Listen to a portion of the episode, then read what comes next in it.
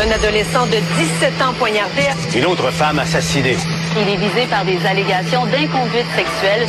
Les formations politiques s'arrachent le vote des familles. Comment faire fructifier votre argent sans risque? Savoir et comprendre les plus récentes nouvelles qui nous touchent. Tout savoir en 24 minutes. Avec Alexandre Morin-Villouellette et Mario Dumont. En manchette dans cet épisode, grève générale illimitée, un retour en classe lundi irréaliste, selon la FAE. Le gouvernement Legault confirme une hausse des droits de scolarité des étudiants étrangers, mais moindre que ce qui était annoncé au départ. Des députés libéraux fédéraux interpellent les universités du Canada sur l'antisémitisme et les politiques de protection des étudiants juifs.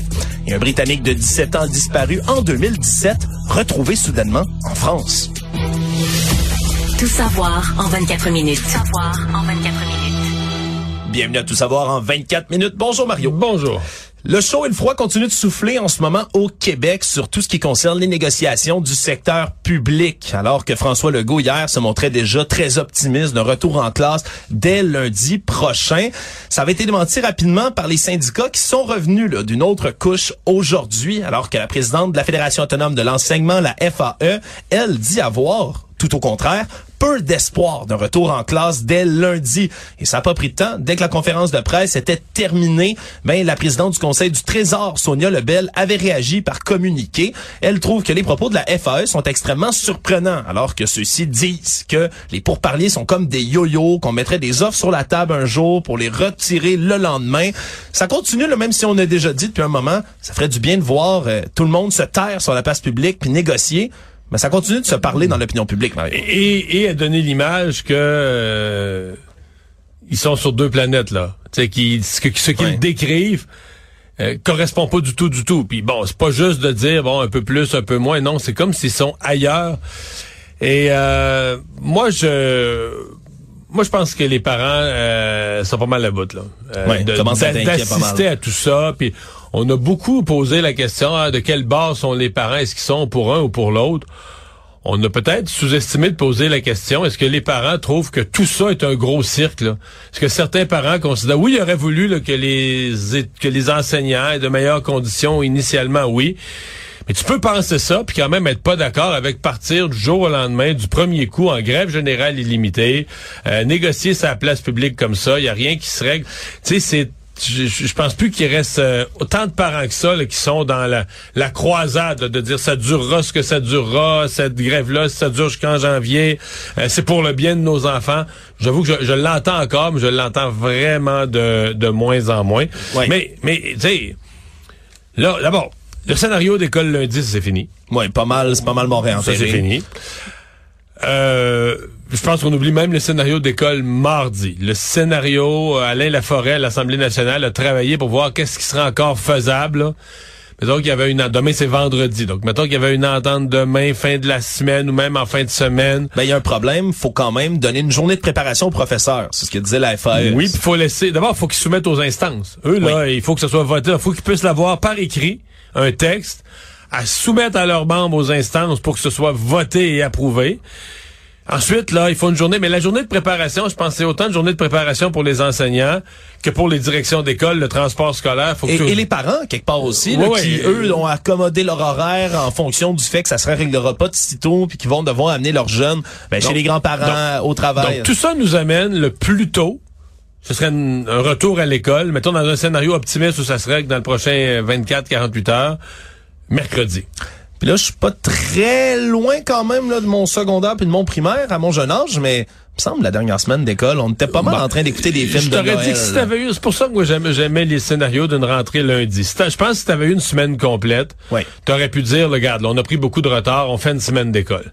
Je pense que si tu commences le mercredi ou le jeudi, puis il reste une journée ou deux dans la semaine, pour une si courte période, ça va être là difficile de sais, puis tu vas faire quoi? Tu vas faire de la révision, parce que là, ça fait cinq semaines que des jeunes ne sont pas allés à l'école. Tu vas faire de la révision, mais tu repars pour trois semaines. Tu repars pour les, semaines des fêtes, deux semaines et demie.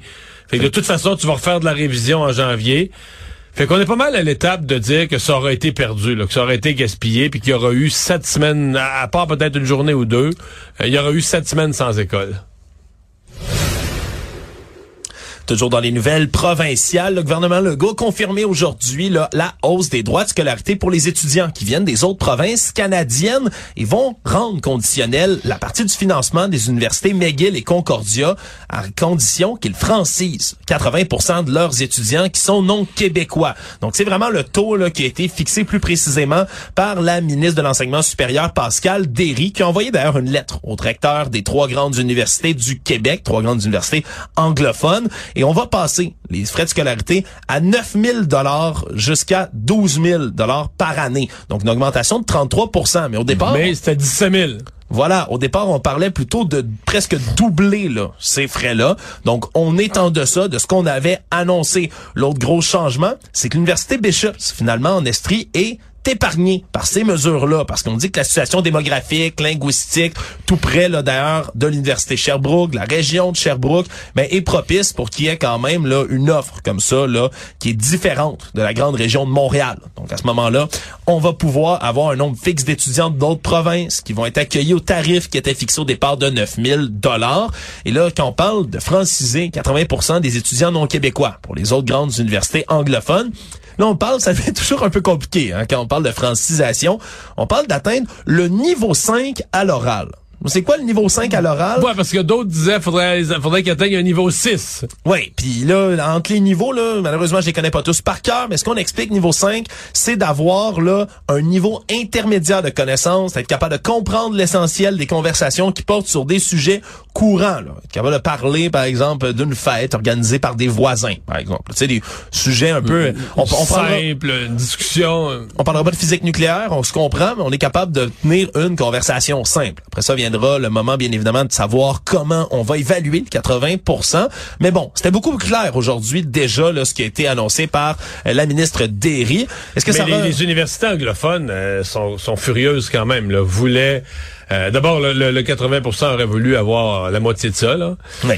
deuxièmement, les frais de scolarité auraient voulu que le gouvernement recule complètement là-dessus mais, mais ce que j'ai vu aujourd'hui, c'est que les deux, les, deux, un peu les deux extrêmes, les deux côtés sont pas contents parce qu'à l'autre bout du spectre, euh, t'as les gens, les défenseurs très très radicaux de la langue française qui disent non, la politique initiale c'était parfait, euh, 17 000 pièces c'était ça, les étudiants qui viennent du Canada anglais devraient payer 100% de leur euh, de, de, de, leurs études, on devrait plus les financer du tout. Donc euh, c'est comme si tout le monde, les, les deux, les deux extrêmes étaient insatisfaits. Euh, des fois, c'est comme ça que ça, ça, démontre que tu avais peut-être un, un, compromis honorable. Moi, j'ai trouvé ça correct. Actualité. Tout savoir en 24 minutes. Sur la scène de la politique fédérale, un autre débat est importé des États-Unis et vient maintenant prendre racine dans le reste du Canada, soit les actes antisémites sur les campus universitaires. Bon, je dis que c'est nouveau, on en a vu déjà plusieurs depuis le début du conflit. Là, Il y en a eu au Québec aussi, mais surtout dans les universités anglophones là, euh, au Québec aussi. Ça brasse... Concordia McGill. Exactement, puis ça brasse beaucoup dans les autres universités canadiennes, même si ça a été moins suivi ici au Québec, si bien qu'il y a cinq députés libéraux fédéraux qui ont lancé un appel aux 25 universités canadienne de préciser si le fait d'appeler au génocide contre le peuple juif ou encore à l'élimination de l'État d'Israël venait violer le code de conduite de leur établissement. Puis je parlais des États-Unis parce que ça a beaucoup, beaucoup, beaucoup brassé. Puis dans des grands campus. Penn State, Harvard, MIT. Euh... Ouais, ça avait créé d'ailleurs tout est remous quand l'ancienne présidente là, de l'Université de Pennsylvanie, Liz McGill, a dû démissionner parce que elle avait dit que d'appeler au génocide du peuple juif ben, ça dépendait du contexte, si c'était de l'antisémitisme ou pas. Ouais, si c'était acceptable dans les politiques de discours haineux de l'université ou de de, de, de, respect des autres. Ça dépend des circonstances. Donc, sous-entendu que dans certaines circonstances, tu pourrais tenir dans l'université un, langage qui appelle au génocide d'un peuple. Voilà. Et donc, on a demandé du côté là de ces députés, soit l'ancien ministre de la Justice David Lametti, la députée montréalaise Anna Gainey, un député de Winnipeg, Ben Carr, l'ancien ministre de la Sécurité publique Marco Mendicino, qui ont signé la lettre, justement. Monsieur Housefather et Madame Carr sont tous deux, euh, plutôt Monsieur Carr sont tous deux de confession juive et donc veulent que les universités, d'ici le 20 janvier prochain, précisent les mesures qu'ils ont entreprises pour protéger les étudiants juifs sur leur campus, mais aussi de répondre à cette question-là. Est-ce que c'est condamnable d'appeler au génocide du peuple juif ou à l'élimination de l'État d'Israël. Et ça pourrait venir, bien sûr, faire une différence dans des cas comme ceux qu'on a vus à l'Université Concordia, tu le mentionnais, Mario, dans lequel quand même trois personnes qui ont été blessées, puis on a plus de détails maintenant, c'est deux gardiens de sécurité puis un étudiant, au final, qui ont été blessés. Puis on se comprend, pour que quelque chose vire au, tourne au vinaigre, puis des non, mais gens de la sécurité soient blessés. Ouais, c'était absolument terrible ce qui s'était passé le 8 novembre dernier. Il y a des groupes à l'université McGill également qui ont été dénoncés. Donc, on verra comment les, les universités vont répondre. Est-ce que tu t'attends à ce que ce soit unanime, rapide, puis dossier réglé ou plus Non, mais, mais, mais je trouve que les députés libéraux font bien. Puis il y, a, aussi une association de médecins d'origine juive qui font la même demande. Euh, il y a vraiment une colère dans la communauté juive contre des institutions qui ont toléré le racisme carrément. Et en plus des institutions qui se vantent, là, qui ont qui ont le, qui ont posé mille gestes woke ces dernières années, qu'il faut être inclusif, qu'il faut être inclusif, qui voient du racisme partout, puis qui prétendent faire de l'antiracisme. Tout à coup, whoop, tu te rends compte que les woke ont fusionné avec les islamistes? Puis que là, le racisme, le racisme anti-juif, là, hop, celui-là, il est permis. tout à coup, il y a un racisme qui est, autorisé sur le campus. Oui. Non, euh, les, les députés-là ont tout à fait raison d'interpeller les universités.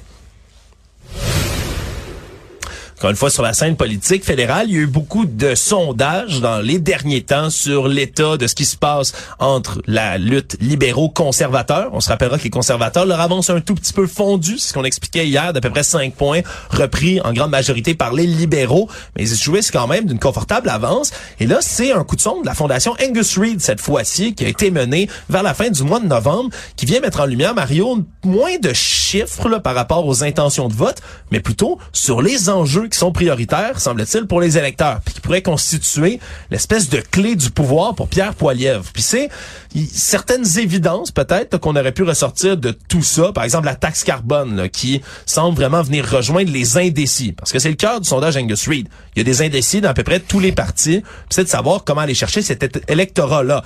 Puis on dit quand même que ben, ceux qui sont indécis, c'est 17% chez les conservateurs eux-mêmes, 14% chez les libéraux, 15 chez les néo-démocrates. Mais là, si la taxe carbone, ça marche, on peut pas accuser les conservateurs de Pierre Poilievre de pas assez faire de bruit avec la taxe carbone. Là. Ils sont là-dessus... Euh, euh, obsessifs. Là, euh, Étonnamment, ça semble aller chercher les électeurs indécis qui penchent pour le NPD. Appui non négligeable chez les électeurs qui penchent NPD. Oui, parce que ça, je sais que ça paraît mystérieux, parce que le NPD, c'est le parti de gauche.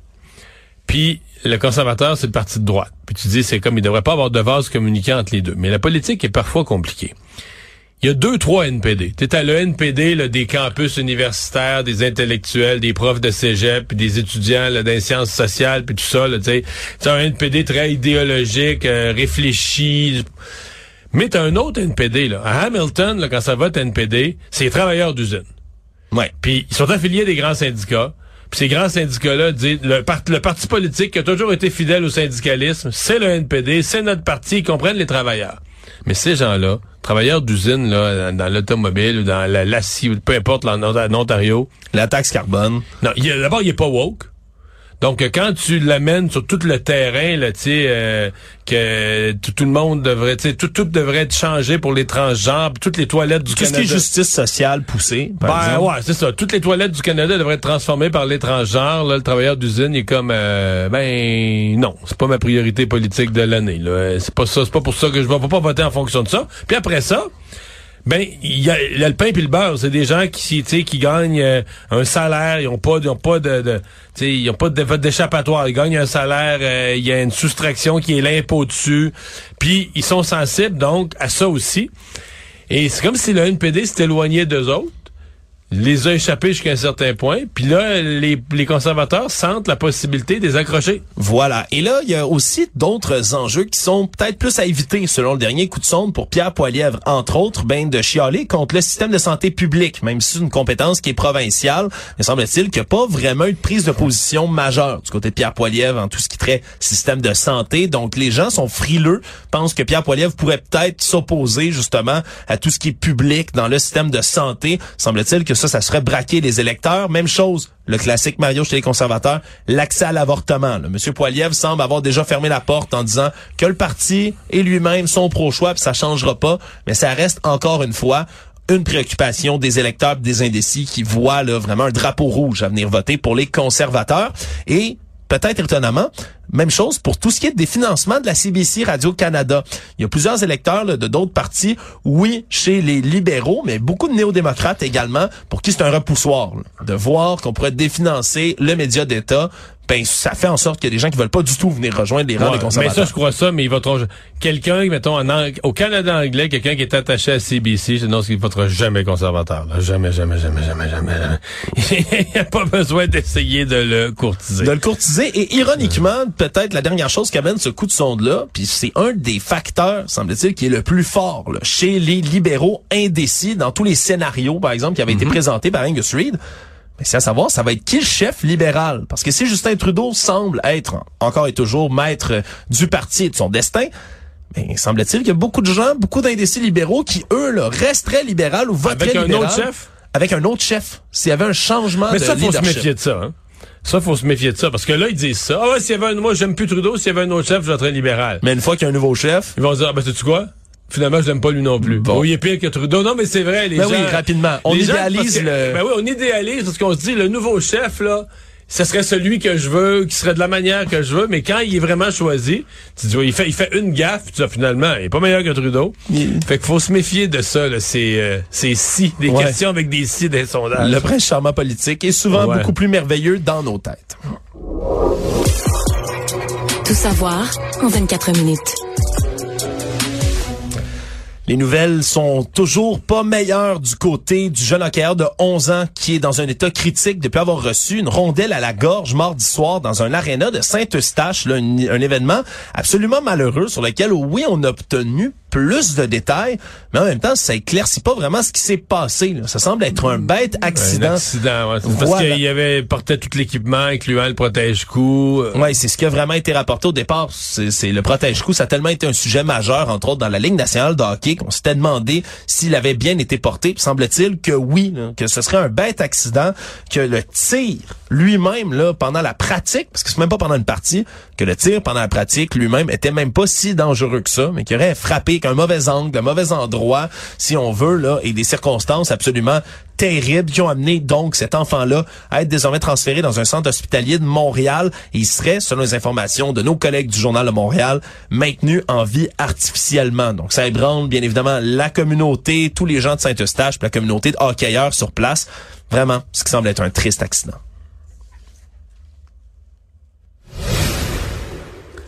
Dans les affaires judiciaires, maintenant, une drôle d'histoire, alors qu'un jeune Montréalais a reçu cinq ans de prison pour avoir déchargé une arme à feu en plein centre-ville de Montréal. Puis souvent, Mario, on entend des histoires de coups de feu, on parle de la police qui s'en va investiguer, mais Parfois, on a plus de misère à suivre les conclusions de ces enquêtes-là. On se dit souvent que ça doit être le crime organisé, par exemple, qui a tiré. Là, semble-t-il, c'est vraiment un commentaire qui a déclenché toute cette histoire-là. Commentaire sur la sacoche pour homme que portait Monsieur Thomas McDessie en, juillet 2021. Lui qui se promenait avec, euh, c'est ça, on appelle ça un man purse. En anglais, là, une petite sacoche pour homme de marque Gucci. Des hommes, un groupe d'hommes sur Sainte-Catherine qui l'auraient interpellé, qui se serait mis, ben, à se moquer de lui, à rire de sa petite sacoche. Et monsieur, ben, aurait fait éclater un conflit, les aurait invités à le rejoindre dans une ruelle, aurait sorti son fusil puis aurait tiré dans le vide. Tu sais, vraiment pour leur faire peur. Un projectile qui a atteint un véhicule qui était stationné pas loin. Problème, c'est que là, après ça, il prend la fuite. Dans le centre-ville de Montréal, il y a des caméras partout, Mario. Ce qui fait en sorte qu'on l'a localisé excessivement rapidement et qu'il y avait une preuve accablante chez lui alors qu'on a perquisitionné, trouvé l'arme en question, des munitions, une sacoche comme celle-là et donc ben finalement a décidé de plaider coupable d'avoir braqué, déchargé une arme à feu, d'avoir possédé des documents contrefaits aussi. Mais c'est quand même cinq ans de prison qui ont été donnés contre cet homme-là pour avoir tiré une balle comme ça dans le vide, alors que ben, le juge dans cette Mais histoire... euh, écoute, cinq ans de prison pour une balle dans le vide. Ouais, mais le juge dans cette histoire-là a dit là plutôt... Il y, a la eu, plus- juge- il y a eu plus de... Écoute, je, je vais certainement pas valoriser le fait de tirer des balles en l'air dans le centre-ville. Idéalement, il faudrait que euh, plus personne fasse ça. là. On, on comprend la logique, on n'est pas con. Mais je dis, il y a eu plus, mettons, que le père de la fillette de Granby. Ah, dit comme ça, c'est terrible. Hein? Mais oui, c'est semble-t-il là, maintenant. Par contre, il va euh, sortir. Il reste deux ans à purger et moins parce qu'il y a eu de la détention préventive. il y a d'autres choses. là. Il a menacé. Il y a, ça- c'est quelque chose qu'on sait Possession de documents contrefaits également. Écoute, c'est c'est c'est c'est spécial, comme on dira, là, la justice, mais agit C'est de... sûr que personne peut minimiser ça. Là. T'es dans un centre-ville, c'est plein de monde partout, tu tires du gun, c'est complètement capoté. Mais quand même, si t'as tiré un coup de gun dans le vide, tu mérites de faire la prison. T'es un cave, ok, dossier clos. Mais je veux dire, en termes d'intention criminelle, de gravité de geste, de victime, il me semble que je pourrais en nommer une série. Il m'en est venu un vite, mettons, parce qu'on en parle souvent, mais en tout cas, qui paraît plus grave, en tout cas. Économie. Une entente de principe a finalement été trouvée entre Air Transat et le syndicat qui représente les agents de bord. Et ça mettrait, si tout ça est accepté, fin à une menace de grève qui planait déjà depuis un bon Oui, moment. Pour le qui- 3 janvier. Exact, ça s'en venait 3 janvier 2024 et là on comprend qu'on est en plein milieu du, de la période où les gens réservent leur voyage pour le temps des fêtes puis qu'il y a une grève des agents de bord là, surtout des 2100 membres qui en font partie de ce syndicat-là. Mais ça aurait été une catastrophe pour les voyageurs qui souhaitaient prendre l'avion avec la compagnie aérienne. Donc semble-t-il qu'on a évité le pire là, du côté du syndicat d'Air Transat. Le monde. Deux histoires qui nous parviennent de l'international, dont un cas assez mystérieux, euh, un Britannique de 17 ans, Monsieur Alex Batty, qui avait disparu depuis 2017, donc en Grande-Bretagne, alors qu'il était seulement âgé de 11 ans. Ben, des années plus tard, on vient de le retrouver. Il est sain et sauf en France, tout près de Toulouse. Et semble-t-il qu'on va Mais je l'ai peut-être vu cet été. Ben voilà, ben peut-être, Mario, peut-être que tu l'as vu lorsque tu te promenais dans cette belle région de la Mais France. je le cherchais pas. Non, c'est sûr. Si tu le cherchais, tu l'as. tu Je manquais à mon devoir de citoyen du monde. Ben voilà. Mais à 11 ans, euh, t'es assez vieux quand même pour euh, pour savoir ce qui se passe. Pour euh, Ouais, parce que c'est une drôle, c'est une drôle d'histoire parce qu'à l'époque, il était à l'étranger des vacances avec sa mère et son grand-père. C'est la grand-mère qui avait la garde du jeune et qui avait fini par déclarer à la BBC en voyant qu'il s'était complètement évaporé dans la nature pendant leur voyage que la mère et le grand-père du jeune homme, ben, étaient des gens, tu sais, qui, qui souscrivent là. C'est des, c'est des choses qui viennent, vas me rejoindre, ben, des théorie de nouvel âge, si on veut, de ces euh, de cette psychologie, spiritualité spéciale qui est souvent associée ben, à toutes sortes de cultes et théories du complot. Il voulait l'emmener vivre dans une communauté spirituelle au Maroc. Oh boy. Ouais. Et là, les détails, évidemment, vont finir par venir un peu plus tard sur ce qui s'est passé exactement durant ces dernières années. Sauf que mon point, c'est que le jeune, ah, ce que tu as vécu en ton ans et 17 ans, t'es capable de le raconter. T'es pas comme un enfant de, de, de 3 mois, là, tu sais, ou un bébé là, Ouais, qu'on qu'on qu'on ballotte d'un bras à l'autre puis qui pas ce qui se passe. là. Voilà, donc on, on a bon espoir qu'il puisse raconter effectivement aux enquêteurs tout ce qui s'est passé durant les années où il était Parce que là, on sait rien. là. Je disais l'histoire. On sait presque rien. C'est complètement fou parce qu'on on l'a retrouvé et là on va pas c'est pas une déportation mais on va l'emmener jusque en Grande-Bretagne et ensuite on va l'interroger sur exactement ce qui s'est passé mais il voulait pas là, le grand-père ainsi que la mère qui aille à l'école normalement, cherchait là, ce qu'eux appellent un mode de vie alternatif. On Mais tu des veux bons tout ce qui termes. enseigne dans les, ça a l'air que dans les écoles, là. Ils font la grève. Oui, non, mais c'est vrai. Mais quand c'est ouvert, parfois, ils enseignent même que la Terre est ronde. C'est assez ridicule, là. C'est vrai, c'est spécial. Ouais. tout tomberait, là. Si la Terre était ronde, tout tomberait, là. Ouais, puis ces gens-là, ils sont certainement pas au courant. Tu pourrais même pas, si la Terre était ronde, tu pourrais même pas jouer au quilles. C'est vrai. C'est vrai, heureusement Parce que, que ta balle, elle toujours dans le dallo d'un bas ou de l'autre, là, c'est évident. Ouais, ça c'est vraiment plus difficile. Heureusement qu'il y a le mur de glace de l'Antarctique qui fait le tour pour pas que l'eau s'échappe à ma vie. ça, c'est vrai, par exemple. Tu vas pas me lancer longtemps C'est pour ça que la fonte des glaciers, c'est... Si Ah, c'est préoccupant parce qu'on peut tomber en dessous les océans vont se Si les glaciers fondent trop, fondent trop, ça fait un flush, là, puis tout part. Rappelle-moi de poser cette question-là, sincèrement, aux gens de la, aux Ah, platistes, parce que je- celle-là, j'ai pas la réponse. Bon. Terminant une nouvelle beaucoup plus triste euh, aux États-Unis, alors qu'en Indiana, un bambin de 3 ans se faisait garder par un adolescent de 12 ans, le jeune Noah Brown, le 29 novembre dernier, mais se faisait garder dans la maison de son père, alors que ben la mère, le père, eux étaient partis et avaient demandé au jeune de 12 ans de surveiller ben le garçon de 3 ans et son propre frère à lui de 5 ans, pendant que les parents étaient partis faire quelques courses. Et le problème, ben, c'est que le jeune de 12 ans a piqué une colère noire en voyant que le jeune de 3 ans n'arrêtait pas de pleurer Au point tel, ben, où il s'est mis à tabasser Mario, l'enfant de 3 ans, mais une histoire épouvantable qui saisit les États-Unis. Il faut voir la photo, euh, faut voir la photo, je pense, pour comprendre cette nouvelle-là pleinement. Là. Il l'aurait battu avec une ceinture, l'aurait cogné sa tête contre une base de lit, l'aurait frappé contre un mur. Le jeune de 3 ans se serait réfugié sous un lit, aurait fini par perdre connaissance et respirait plus quand son père le retrouvait. Maintenant, ben, il est gardé artificiellement entre la vie et la mort. On a dû le placer dans un coma artificiel parce qu'il faisait des crises de convulsions et on essaie pour l'instant de le réveiller doucement pour lui garantir quand même une certaine qualité de vie. Mais vraiment, là, une histoire sordide, surtout dans laquelle ben, c'est un jeune de 12 ans qui va être accusé de voies de fait grave ayant causé des lésions. Un cas qu'on voit réellement pas très souvent. Résumer l'actualité en 24 minutes, c'est mission accomplie.